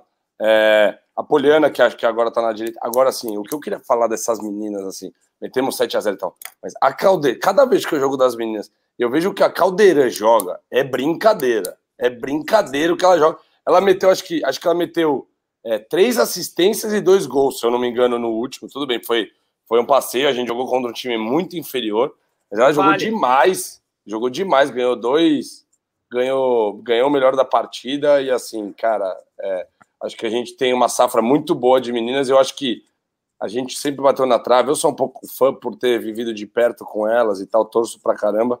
Mas acho que a gente está próximo de conquistar ouros e, e, e, ser campeão do mundo também no feminino. Assim, acho que está Tá, próximo. Numa base muito legal, assim, e teve E essa a renovação. Pia é monstra, né? Que é quase É. igual. Assim. E a, e a Pia conseguiu fazer essa, essa renovação, assim. No Onde vai começo ser a Copa do Mundo feminina? Nova Zelândia e Austrália.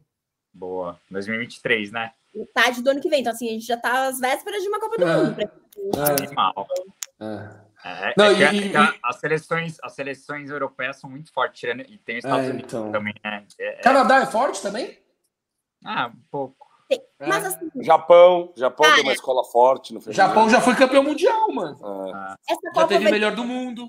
Essa Copa vai ser tão legal porque na última Copa foi exatamente o ano que começou esse processo de maior visibilidade do futebol feminino. Então, assim, elas sentiram um gostinho, foi muito aperitivo do que estava por vir. Mas Então, eu fiquei puto que a Pia não levou a Cris. Mas vai, vai, segue o raciocínio. É, então, e agora eu acho que elas vão chegar mais preparadas, mais maduras.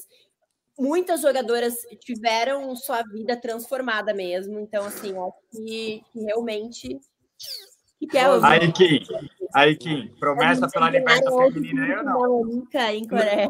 Não, é que eu, o Bibi aqui, quando o Palmeiras empata com o Atlético Mineiro lá, nas quartas, eu falo que se passar pra semi, eu ia fazer um piercing no mamilo. Aí eu, tive, aí eu fiz, né?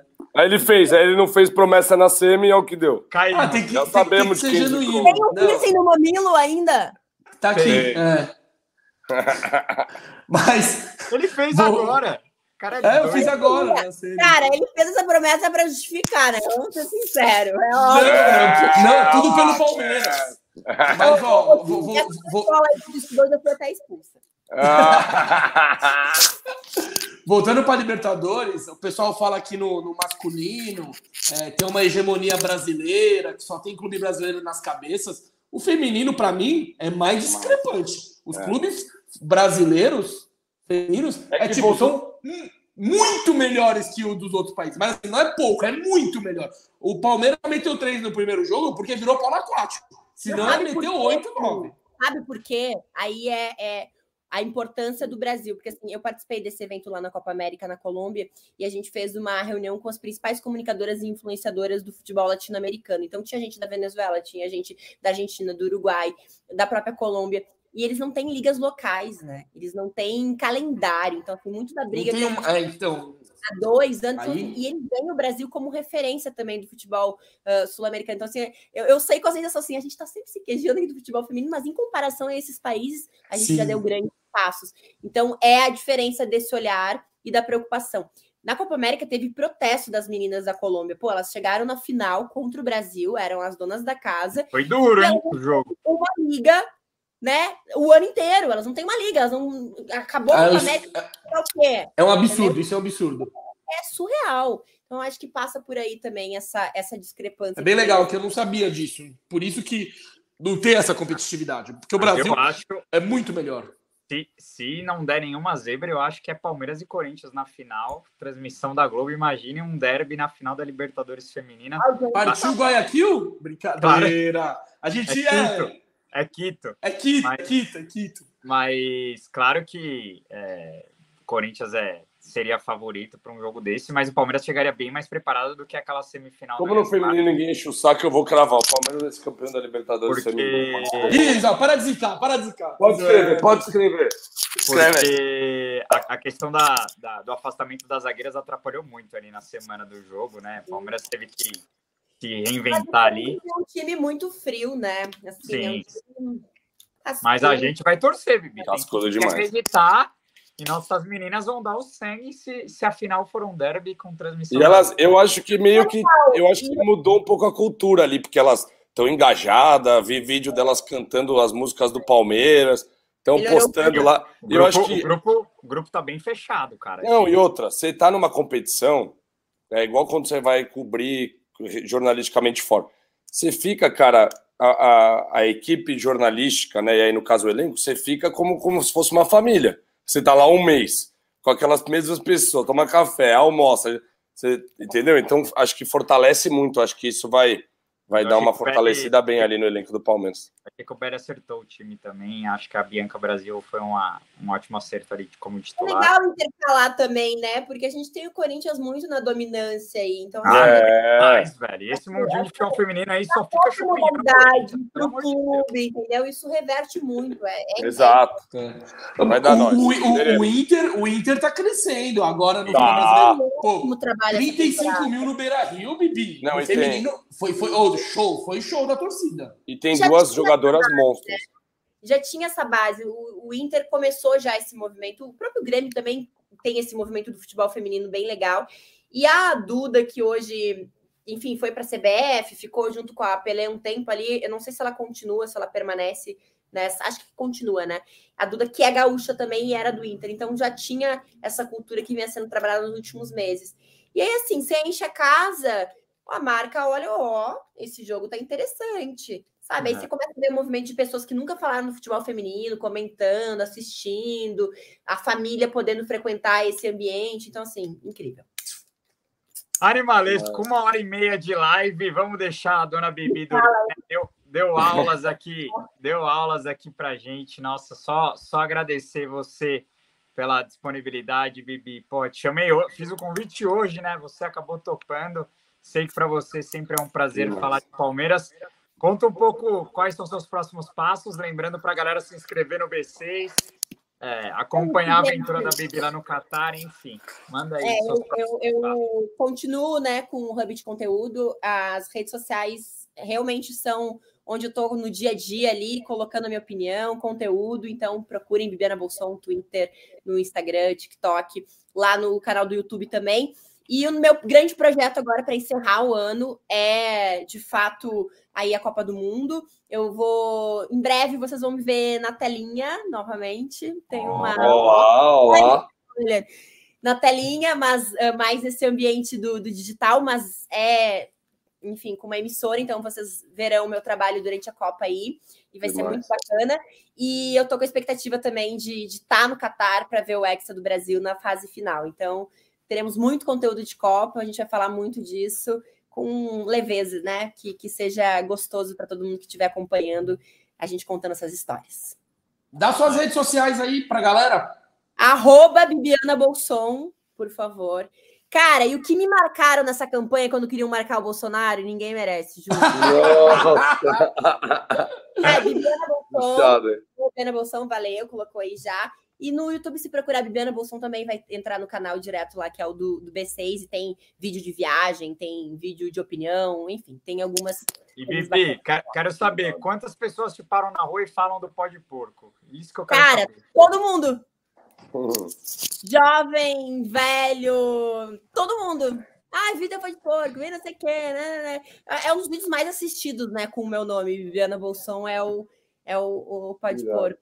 Foi muito legal. Aí, vamos. Bibi, pô, você foi a segunda mulher a, a- aparecer no nosso podcast. A gente sofre para conseguir mulheres para colocar na bancada, mas estamos tentando trazer cada vez mais.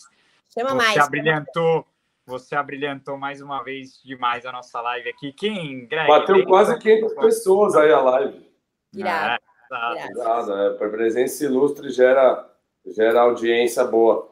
Agradecer demais a Bibiane também pe- pela participação. Sucesso aí, Bibiana. Desculpa que você traga o Hexa junto com o Brasil aí e possa aí na, na, na reta final mesmo realizar. Que a gente encaminhe o nosso título de- do lado de cá, né? Também fazer aquela chamadinha. Sexta-feira tem mais pó de porco. Vai ser um episódio inédito aí. Então, e, e eu fiquei sabendo de bastidores que a live de sexta vai rolar uns, uns prêmios aí. Quem participar vai ter chance de ganhar umas coisinhas diferenciadas. Então, fica essa chamada também. Eu vou estar entrando de férias, tirar uns diazinhos aí para descansar, mas eu volto antes do, do final do Brasileirão para. É chefe, né?